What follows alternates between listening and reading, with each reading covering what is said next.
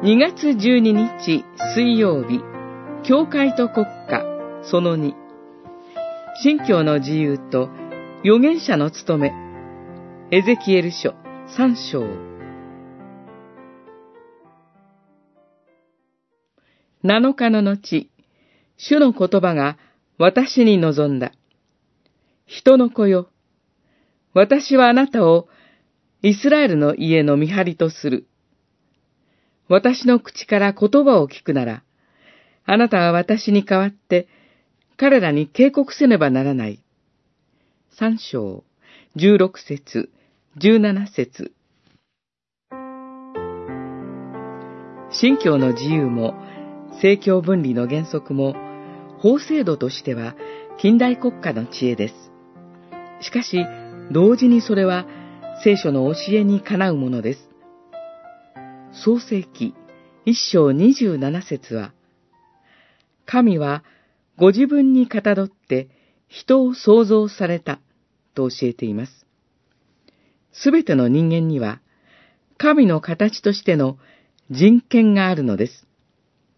つまり、人権は国家が与えるものではなく、神から与えられた普遍的賜物です。そして、その人権の中で、最も重要なものの一つとして、信教の自由があります。なぜなら、神のみが良心の主であるからです。ウェストミンスター信仰告白、二十章二節。たとえ国家権力であっても、信教の自由、良心の自由を犯してはなりません。そして、こうした人権を守るために、日本国憲法は第19条で、思想及び良心の自由、第20条で、信教の自由、国の宗教活動の禁止、政教分離原則を定めているのです。